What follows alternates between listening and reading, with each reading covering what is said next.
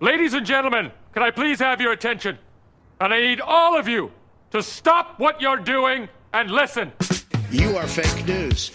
I think it's a disgrace that information that was false and fake and never happened got released to the public. Great story, compelling and rich. The media is is really the word. I, I think one of the greatest of all terms I've I've come up with is fake. Are you sure? Absolutely 100% positive. It isn't like fish and chips. Don't we love that term, fake? What we've learned about fake over the last little while. Fake news. Great Odin's Raven. CNN, fake. oh! It's Fake. Phony. Fake.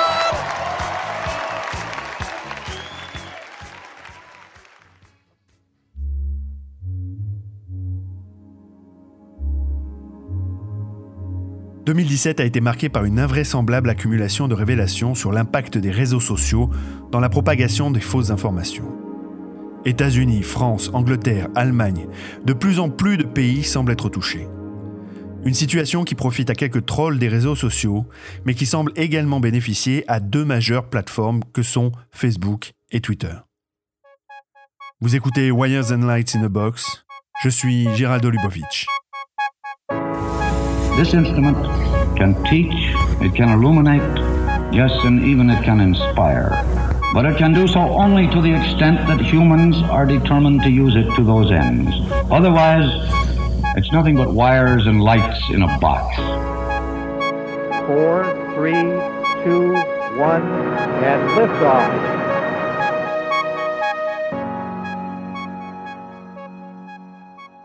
Quelques jours après l'inauguration de Donald Trump à la présidence des États-Unis le 2 février 2017, une des conseillères de Donald Trump, Kellyanne Conway, répond aux questions de Chris Matthews, présentateur vedette du show Hardball de la chaîne MSNBC. Conway évolue dans l'entourage de Donald Trump depuis le début de la campagne présidentielle et gère sa communication depuis août 2016. Elle correspond en tout point à l'archétype même que recherchent les chaînes d'infos continues américaines. Langue de bois et mauvaise foi comme arme de poing, elle devient très vite la coqueluche des plateaux télé et de la presse écrite.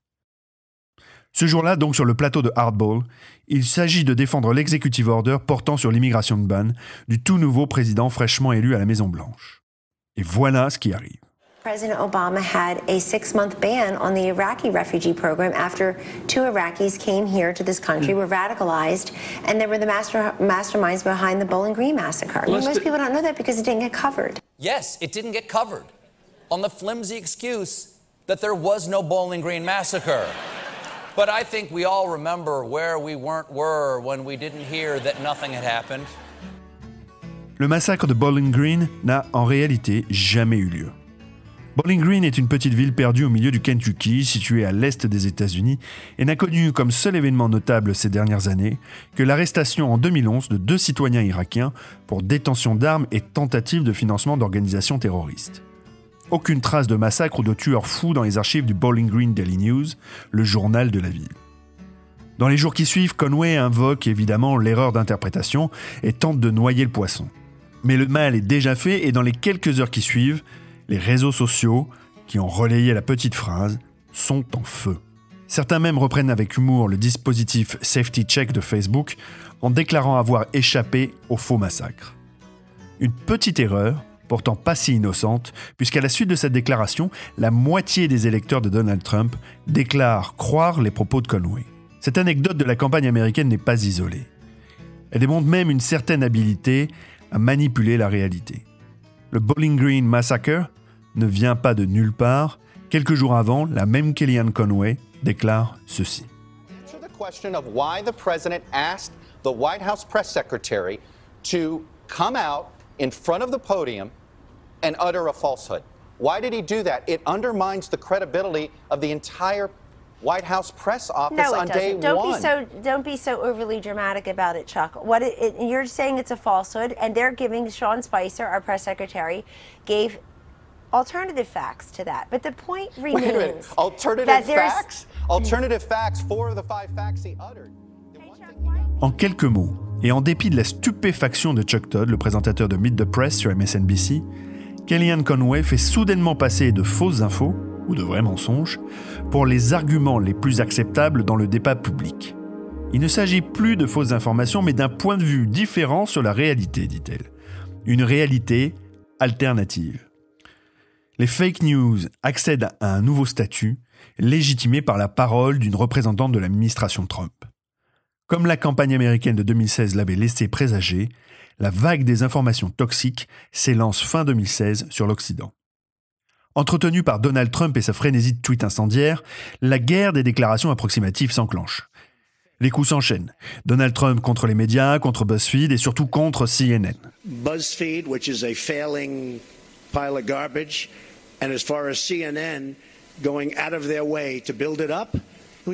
Saisi au milieu de ce combat, le peuple américain compte les points quand il ne relaie pas les fausses déclarations et les allégations outrageuses du président Trump. D'un côté, les fake news pour CNN et les organes de presse mainstream, de l'autre côté, les alternative facts ou faits alternatifs pour les tenants du pouvoir. La bataille pour l'information commence. Une bataille au cœur de laquelle les réseaux sociaux jouent désormais un rôle prépondérant en relayant en quelques minutes les pires déclarations, les pires fausses informations totalement virales et fabriquées pour se diffuser comme la peste. Dans le cas du Bowling Green Massacre, les réseaux sociaux sont intervenus après les déclarations de Conway, mais avant cela, un autre fait divers avait secoué la campagne américaine. Un fait divers fabriqué sur le web par des experts de la désinformation.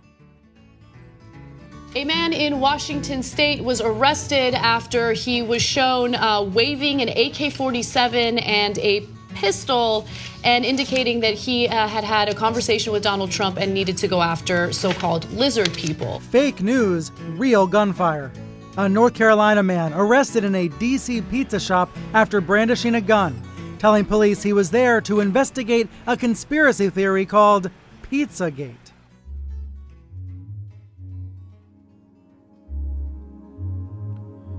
L'histoire du Pizzagate est peut-être une des fake news les plus marquantes de la très dense campagne américaine. En France, nous y avons largement échappé, mais aux États-Unis, cette histoire a bouleversé les programmes des chaînes info continues un après-midi de décembre, bloqué tout un quartier de Washington DC et tenu en haleine les Américains pendant les jours suivants. Tout commence en mars 2016. Le compte mail personnel de John Podesta, alors manager de campagne d'Hillary Clinton, est l'objet d'une cyberattaque dont la responsabilité sera plus tard attribuée au groupe Fancy Bear, un groupe de hackers proche des services secrets russes. Podesta est un proche de la famille Clinton. Il a servi comme chief of staff sous Bill Clinton et dirige la campagne d'Hillary. Sa position est donc stratégique et elle en fait une cible de choix pour les républicains, bien sûr, mais aussi pour les détracteurs d'Hillary Clinton. En mars donc, ces mails privés sont piratés, puis quelques mois plus tard, en octobre 2016, les 20 000 pages regroupant les mails sont publiées par Wikileaks. L'affaire fait bien entendu le tour des médias et enflamme les réseaux sociaux. Si une majorité de ces mails contiennent un certain nombre d'informations sensibles, liées directement ou indirectement à la campagne, certains lecteurs de Wikileaks croient y trouver des références ou des codes cachés indiquant l'existence d'un trafic humain, ainsi que celle d'un réseau pédophile directement lié au Parti démocrate. Le soi-disant réseau s'appuierait sur une chaîne de restaurants pour abriter ses activités, dont une pizzeria en particulier que fréquente régulièrement John Podesta, le Comet Ping Pong. Napoleon, Alexander the Great, Donald Trump. We're all cut from the same cloth, and that cloth is very, very large. It's not too big, is it? No. Why do New Yorkers have such big mouths? Go big or go home. Because they eat big pizza like the big New Yorker from Pizza Hut. L'après-midi du 4 décembre 2016, Edgar Madison Welsh, résident de Salisbury en Caroline du Nord, veut en avoir le cœur net. Il prend sa voiture, direction le 5037 Connecticut Avenue à Washington. Persuadé de la véracité des informations qu'il a glanées sur Internet, qui toutes confirment la présence d'enfants captifs dans le sous-sol du Comet Ping Pong, Welsh s'en va délivrer les prisonniers de la pizzeria. Seul problème, au 5037 Connecticut Avenue, il n'y a ni sous-sol, ni enfants prisonniers dans la pizzeria. Les informations que Welsh a consultées sur le web proviennent en réalité de sites conspirationnistes diffusant de fausses informations sur Twitter et Facebook. Après avoir menacé les clients du restaurant et le gérant, Welsh est appréhendé par la police locale. Incrédule, il réalise son erreur, mais bien trop tard. Quelques jours après l'arrestation d'Edgar Welsh, le New York Times publie un excellent article de Gregor H., John Young et Cecilia Kang détaillant la manière dont les fausses informations se sont propagées sur les réseaux. L'article souligne notamment que l'évolution rapide de la fausse théorie a révélé l'impact des réseaux sociaux quand ils sont combinés aux fausses informations et comment cette combinaison a amené Welch à se rendre sur place armé et à menacer d'innocentes personnes. Pour vous donner une idée du niveau d'abstraction de certaines des prétendues preuves censées accréditer l'existence du réseau pédophile, voilà ce que contient un post publié sur le réseau social 4chan. En substance, un utilisateur postant anonymement depuis le Canada demande à la communauté de vérifier dans les leaks les mots à double entrée. Puis, il dresse une liste de ces mots. Hot dog serait le nom de code pour garçon. Pizza pour une fille. Cheese pour une petite fille. Pasta pour un petit garçon. Et sauce pour une orgie. Du pur délire, évidemment.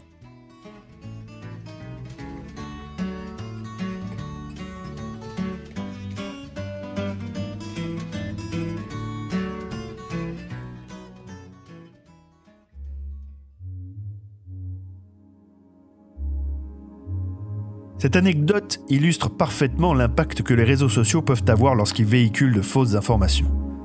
Il ne s'agit pas de dire ici que Facebook, Twitter ou Google sont néfastes par nature, mais bien de souligner le potentiel danger de ces plateformes lorsqu'elles sont manipulées par des professionnels de la désinformation. Pourtant, depuis maintenant plus d'un an, il ne se passe pas une semaine sans qu'une info faussée, déformée, partiellement tronquée ou clairement manipulée ne soit exhumée et panique la twittosphère ou les différents newsfeeds de Facebook. Aux États-Unis, certains sites s'en sont d'ailleurs fait une spécialité. Ils opèrent depuis des années et brassent des millions de dollars en exploitant la crédulité de leurs lecteurs. This is their plan, people. These are demons. Just like the Bible says, it's basically an intergalactic invasion into this space through people. I, I'm telling you, it's what all the ancients said, it's what they warned of, it's what we're dealing with. They're demons.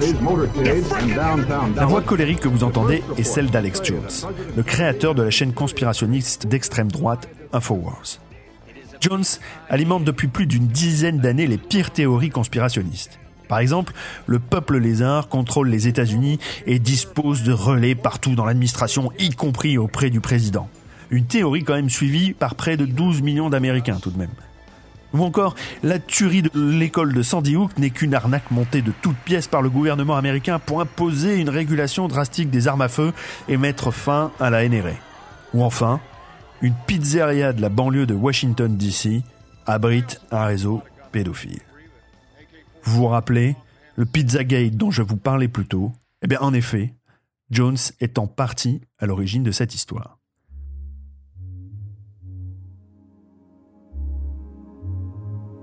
Le patron d'Infowars est devenu à ce point incontournable qu'en mai dernier, il réussit à faire accréditer pour une journée par la Maison Blanche un de ses employés grâce aux connexions entre lui et le nouveau locataire des lieux.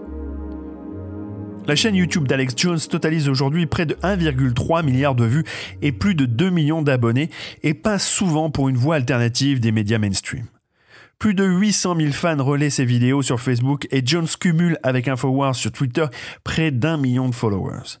Quand Jones éructe, ce sont des centaines de milliers d'internautes qui reçoivent sa vision toxique et paranoïaque. En fait, c'est tout un écosystème de désinformation qui s'est organisé en l'espace de quelques mois autour de la présidence Trump de Stephen Bannon, président de Breitbart News, un autre site lié à l'extrême droite américaine, David Bossy, qui s'est illustré d'abord dans une campagne menée contre Bill Clinton, en passant par Rush Limbaugh et toute une armée de trolls et de conspirateurs de la première heure sur les réseaux sociaux.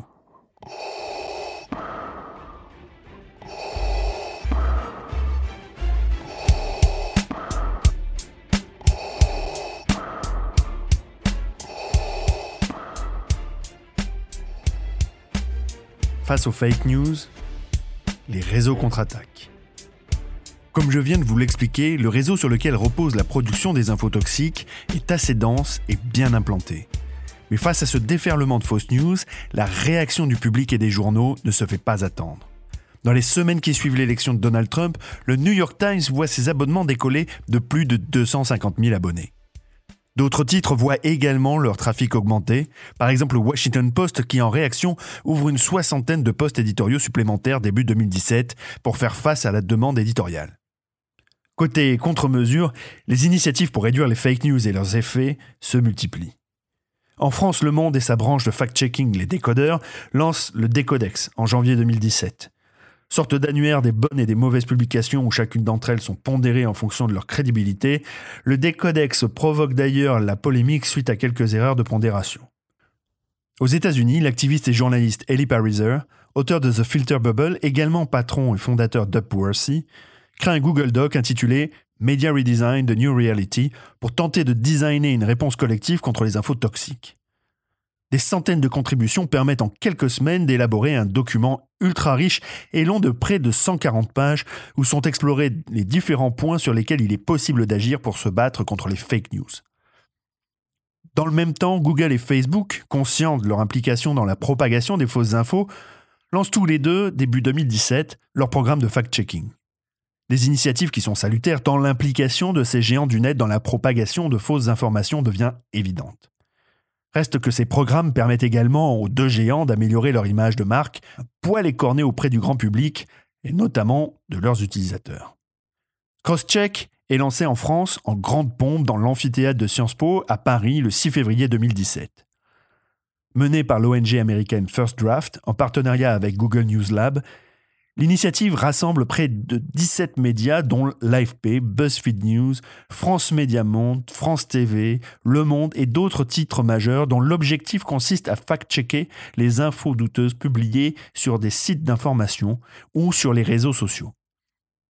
Seconde itération d'un processus commencé avec l'opération Electionland, destinée à documenter les problèmes liés au vote aux États-Unis en 2016, Crosscheck se conçoit comme un prologue à d'autres actions sur le territoire européen, notamment à l'occasion des élections allemandes du mois d'octobre 2017. En mai dernier, j'interviewais Claire Wardle de First Draft News qui m'expliquait les enjeux et l'action de l'opération Crosscheck. As humans, we like to gossip and we'll share information with each other and we're not 100% sure whether it's true, but that's kind of En tant qu'humain, on aime les commérages. On partage des informations dont on n'est pas 100% certain, mais c'est la manière dont les humains interagissent. Si je dois faire un discours ou parler en public, je me dis qu'il faut que je fasse attention à ce que je dis. Je ne peux pas relayer des rumeurs. Si je parle sur Twitter, j'ai aussi une responsabilité. Tout le monde a une responsabilité. C'est la même chose que de parler en public. Mais le problème, c'est que les gens pensent qu'ils peuvent dire tout et n'importe quoi et partager tout et n'importe quoi. Aussi fou que ça puisse paraître, vous devez vérifier ce que vous partagez et faire attention à ce que vous dites. Les gens doivent le faire. En partageant de fausses informations, vous devenez un éditeur et vous faites partie d'un écosystème qui influence la pensée d'autres gens. Nous vivons à une époque où même les politiciens disent des choses incorrectes.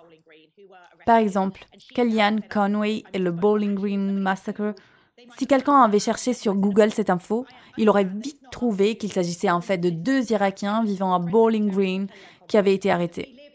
Conway prétend qu'elle a fait une erreur et, à nouveau, une personne qui aurait mené des recherches aurait, aurait compris ça très vite.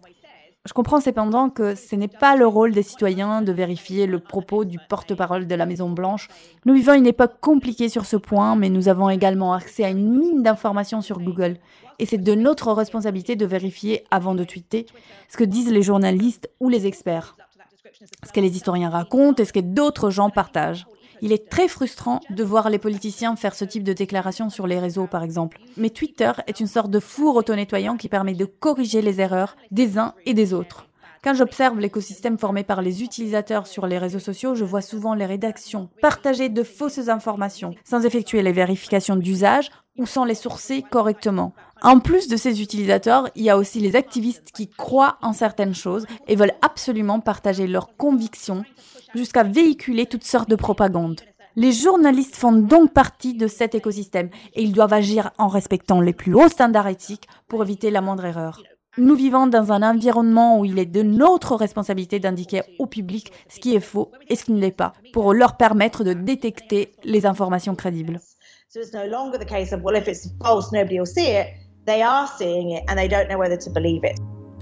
La seconde initiative menée par Facebook en partenariat avec Snopes, factcheck.org, PolitiFact, ABC News, tente de remplir les promesses faites par Mark Zuckerberg dans son poste du 13 novembre 2016 dans lequel il annonce des mesures pour combattre les fake news.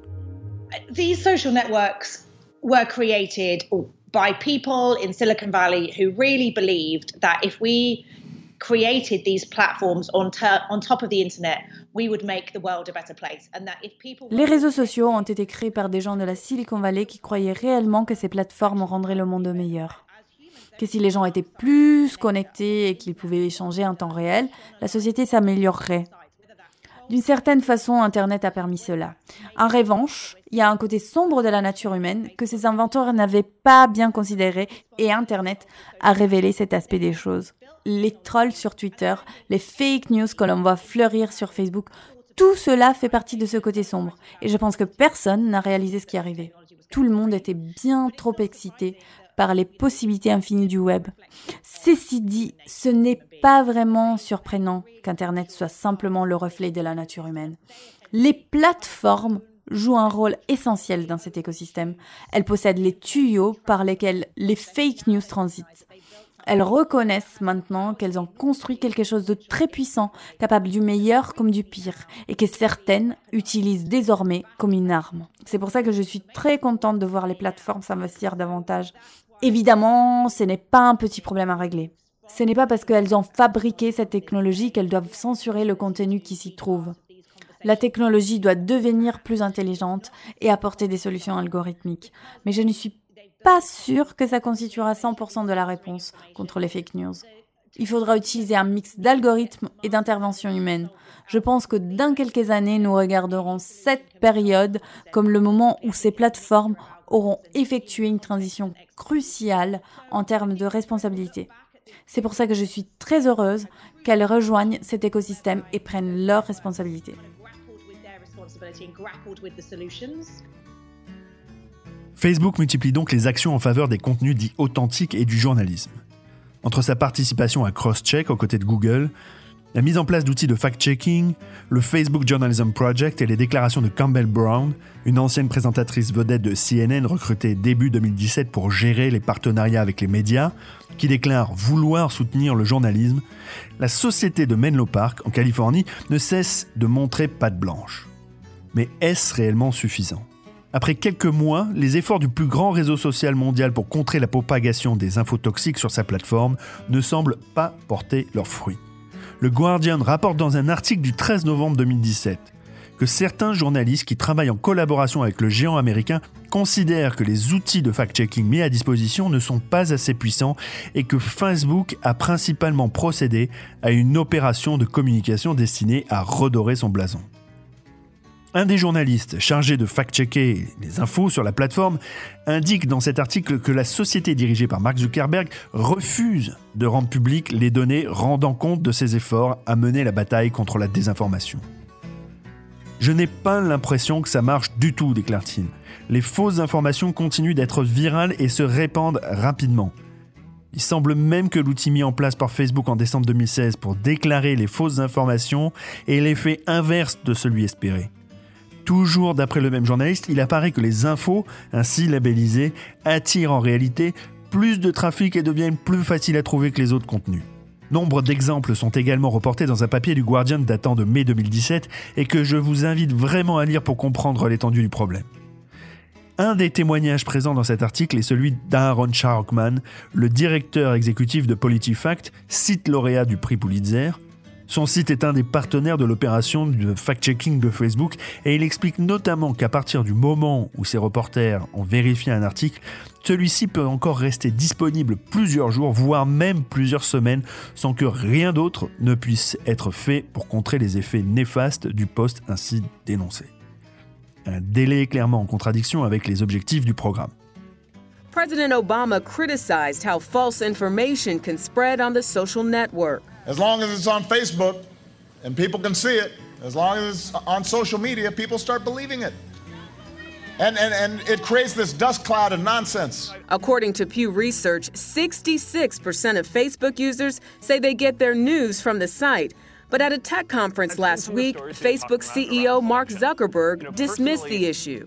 I think uh, the, the idea that you know, fake news on Facebook influence the, the election in any way, I think, is a, a pretty crazy idea.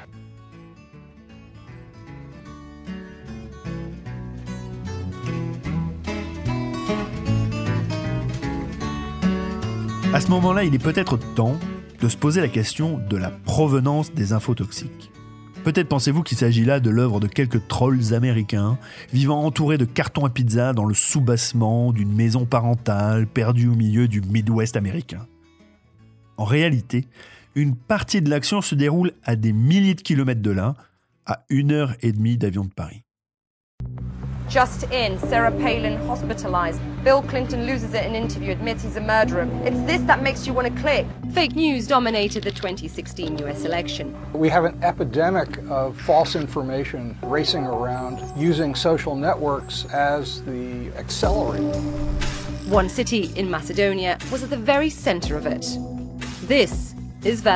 In 22 years, I was earning more than someone that will never earn in his entire life. And these are the people behind it.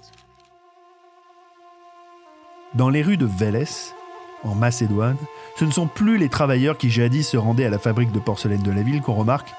Les nouveaux travailleurs se pressent derrière un écran et durant l'élection américaine de 2016, ils ont été particulièrement actifs. Le reportage de CNN Money, dont vous venez d'entendre quelques extraits, embarque le spectateur dans la ville où pas moins d'une centaine de faux sites web anti-Clinton ont été réalisés. Le reportage rapporte notamment le témoignage d'un jeune de la ville dont le site web génère près de 2500 dollars par jour. En regard du revenu euh, moyen mensuel de 426 dollars d'un Macédonien, c'est une petite fortune. Les profits viennent de la pub présente sur les sites, ou diffusée avant, pendant ou après les vidéos postées sur Facebook, Twitter ou YouTube. C'est tout un système qui s'est organisé au niveau local pour bénéficier de la manne publicitaire générée par les plateformes. Les fausses infos sont devenues l'enjeu d'un business important, elles alimentent de plus en plus de fermes à trolls, de véritables usines à créer de fausses informations, et nombreux sont ceux qui prévoient déjà de réitérer l'opération en 2020 à l'occasion des prochaines élections américaines. Mais si l'argent arrive en Macédoine, en Ukraine ou en Russie, avant, il passe également par la case Facebook, Twitter et Google. Sur ce point, les premières semaines de septembre 2017 ont été particulièrement agitées pour les trois géants du web dont les représentants ont été appelés à témoigner devant le Congrès américain dans le cadre de l'enquête sur l'influence russe sur les élections américaines de 2016. Du propre aveu de Facebook, ce sont près de 100 000 dollars qui lui ont été payés en roubles pour pousser des pubs colportant des infos toxiques. À écouter Simon Milner, un des responsables anglais de Facebook UK, le revenu généré sur ces opérations reste mineur pour Facebook. Mais sa réponse, un brin mécanique, n'inspire pas vraiment confiance. We estimate the amount of fake news on Facebook is very small and the amount of money we make from it is negligible. What does negligible actually mean? It means a very small amount compared with everything else that all the other content on Facebook. And indeed, if you think well, about you have it, a, your valuation right now of 400 billion dollars. In that context, can you tell me what negligible really means? So the amount of uh, advertising revenue that we get from fake news is negligible because the amount of fake news on Facebook is very small. Can you give me an actual figure? So we take fake news very seriously. We, we estimate the amount is very small, and the amount of money we make for it is negligible. But we I want to get both that. of those to zero. I appreciate that, but what is it actually in, in, in pounds, shillings, and pence? We take this issue very seriously. We think it's a very small amount of the content on Facebook. But you can't give me an actual figure. We take the issue very seriously. But what's very clear is we estimate it to be very small, and the amount of money that we make from it is negligible. And we're determined to do everything we can, humanly, humanly and technically possible, to reduce both of those to zero. Alors vous m'avez entendu parler de fake news tout au long de ce podcast. Méfiez-vous pourtant du terme qui recouvre différentes réalités. Certains parlent de fake news pour désigner de la même façon la simple parodie et le papier erroné, le poste de désinformation, celui qui va chercher à manipuler l'opinion, et parfois même ceux qui sont que pure fiction. Évidemment, la parodie n'a rien à voir avec de fausses informations, il s'agit de tourner l'info en dérision, à l'instar du Gorafi en France et de The Onion aux États-Unis, et l'objectif reste purement humoristique. L'erreur n'est pas non plus une fake news. Rapporter une information reste un travail difficile qui nécessite de vérifier la provenance de l'info dans un temps extrêmement court et souvent avec un budget relativement limité. Non, ce travail est réalisé par des femmes et des hommes qui parfois commettent des bourdes qu'ils réparent plus ou moins bien par la suite.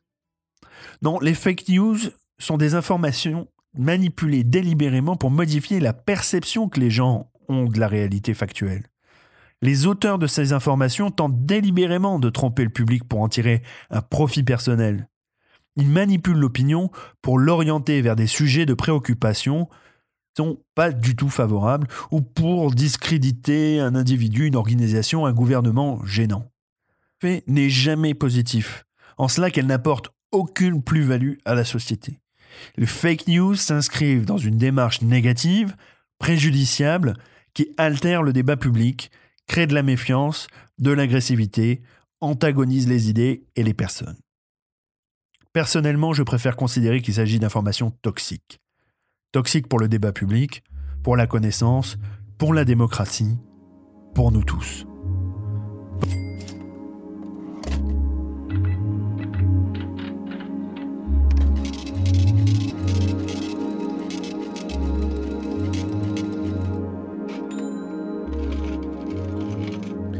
Une dernière question reste cependant en suspens. Pourquoi partageons-nous les infos toxiques? Quel est le mécanisme à l'œuvre dans nos têtes lorsque nous décidons de cliquer sur le bouton Share? Il se trouve que notre libre arbitre en la matière est assez malmené et que nous sommes victimes à la fois de notre propre physiologie et de l'action délibérée de Facebook ou Twitter, bref, des réseaux sociaux. Là, vous dites qu'Alex Jones et ses théories du complot ont fini par m'attaquer le cerveau. 60% of the time, it works every time. Laissez-moi vous expliquer.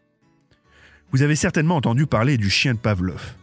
Pavlov était un scientifique russe du milieu du 19e siècle dont le travail sur le réflexe conditionné a été récompensé en 1904 par un prix Nobel de médecine. Sa théorie s'intéresse aux résultats d'un apprentissage dû à l'association entre des stimuli de l'environnement et les réactions automatiques de l'organisme. En gros, Pavlov a démontré qu'avec le bon stimuli, une réaction automatique pouvait être déclenchée chez son chien. Le réflexe conditionné est ensuite étudié dans les années suivantes par Édouard Bernays, neveu de Freud et pape des relations publiques modernes, avec un objectif en tête, induire des comportements spécifiques chez l'homme. Les chercheurs ont longtemps spéculé sur les raisons de ce réflexe conditionné avant de découvrir finalement qu'une molécule était responsable de ce comportement la dopamine. Présente chez les chiens comme chez les hommes, la dopamine est une molécule que nous produisons naturellement grâce à notre hypothalamus. Cette région de cerveau est plus connue sous le nom de cerveau reptilien. Elle constitue un héritage de notre évolution au cours des millénaires. Située à la base de notre tronc cérébral, elle contrôle quelques fonctions de base comme la respiration, le rythme cardiaque et les émotions primaires comme la peur, la faim, l'amour et le système de récompense. Alors quel lien avec les réseaux sociaux et Facebook? Eh bien toute l'architecture de ces sites repose sur des techniques qui s'inspirent de tous ces travaux. Une de ces techniques est même enseignée largement au MIT, lieu de recrutement privilégié pour la Silicon Valley, et dans diverses autres prestigieuses universités américaines. Son nom?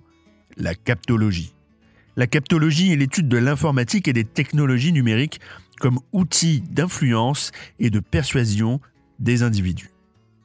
Créé en 1996 par B.J. Fogg, chercheur à l'université de Stanford, la captologie explore les liens entre les techniques de persuasion en général et les technologies numériques. Cela inclut la conception, c'est-à-dire le design, la recherche et l'analyse fonctionnelle d'outils numériques, par exemple des logiciels sur ordinateur, des apps mobiles, des pages web et des dispositifs spécialisés qui sont créés dans le but de changer les attitudes et les comportements des individus. Tous les GAFA utilisent cette technique et embauchent des centaines d'ingénieurs et designers rompus à cette approche de design. Une approche que certains n'hésitent plus à appeler Dark UX. L'objectif Rendre l'expérience la plus immersive et engageante qui soit. En clair, nous rendre tous addicts à la plateforme. Faites l'expérience. Le newsfeed infini qui charge du continu à mesure que l'on fait défiler la page, Dark UX. Le bouton like qui permet de choisir ses émotions, Dark UX. Le compteur de like et de share, Dark UX. Les cœurs et le petit nombre à côté sur Instagram et Twitter, Dark, UX, encore. Tout est fait pour nous garder captifs et ça marche. Ces plateformes sont devenues le bandit manchot de l'Internet. En moyenne, un Américain passe aujourd'hui près de deux heures par jour sur Facebook selon Global Web Index. Et ce n'est pas prêt de s'arrêter. Plus vous passez de temps sur les plateformes, plus les pubs affichées génèrent de l'argent pour Facebook, Twitter et les autres. Leur intérêt est simple, faire en sorte d'augmenter le temps passé sur ces pages. Alors peu importe la qualité du contenu, peu importe qu'il s'agisse d'infos toxiques, puisque les infos de qualité publiées par les éditeurs sérieux redorent le blason des réseaux et amènent, eux aussi, du temps de cerveau disponible. Les choses vont si loin que même les employés de ces compagnies commencent à alerter le public. Shamat Padia Pitia, qui a rejoint Facebook en 2007 pour y devenir plus tard le directeur de la croissance utilisateur, déclare ressentir une culpabilité énorme à l'idée d'avoir participé à ce, je cite, une entreprise qui détruit la fabrique sociale de notre société. L'ancien employé de Zuckerberg pointe du doigt le design addictif, la politique de l'entreprise vis-à-vis des infos toxiques et l'hypocrisie des dirigeants qui interdisent à leurs propres enfants d'utiliser le réseau. D'autres employés de Facebook se rendent compte du monstre engendré. Sheryl Sandberg, même elle, la CEO de Facebook, avoue dans un article de Vanity Fair regretter certaines choses sur la plateforme. We wanna give a voice to people. Voilà ce que les plateformes clament haut et fort. En réalité, elles ne souhaitent qu'une chose, augmenter leur empreinte partout où cela est possible quitte à détruire la concurrence, les écosystèmes de start-up en formation ou à vendre quelques pubs à une puissance étrangère qui souhaite faire basculer une élection. Les infotoxiques prospèrent dans cet environnement. Elles se développent et jouissent de toutes ces techniques qui manipulent votre attention, votre capacité de jugement et votre bonne volonté. Il est indéniable que Facebook, entre autres, est responsable de la désinformation de millions de personnes, ne serait-ce que pour les dernières élections américaines. Le fait d'affirmer à tour de bras que ce n'est qu'une plateforme masque en réalité très mal le déni de responsabilité de la firme de Benlo Park. Facebook, comme les autres réseaux sociaux, permettent aux infos toxiques de proliférer et rejettent la responsabilité sur nos épaules. En 1968, Anna Arendt, philosophe et journaliste allemande, écrivait dans La crise de la culture, Vérité et politique la liberté d'opinion est une farce si l'information sur les faits n'est pas garantie et si ce ne sont pas les faits eux-mêmes qui font l'objet du débat. Faites attention à ce qui circule sur les réseaux. Merci d'avoir écouté cet épisode de Wires and Lights in a Box. Vous pouvez retrouver l'intégralité des ressources qui ont servi à ce podcast sur Journalism Design et dans la description ou les commentaires ci-dessous. N'hésitez pas à vous abonner à la chaîne à travers iTunes, SoundCloud, Stitcher, Deezer, PodCloud ou YouTube et à liker et à partager les épisodes. N'hésitez pas non plus à me faire remonter vos impressions, vos commentaires, vos idées. Votre aide est précieuse pour fabriquer ce podcast. On se retrouve en 2018 pour continuer à explorer le monde des médias. À bientôt, bonne soirée et bonne chance.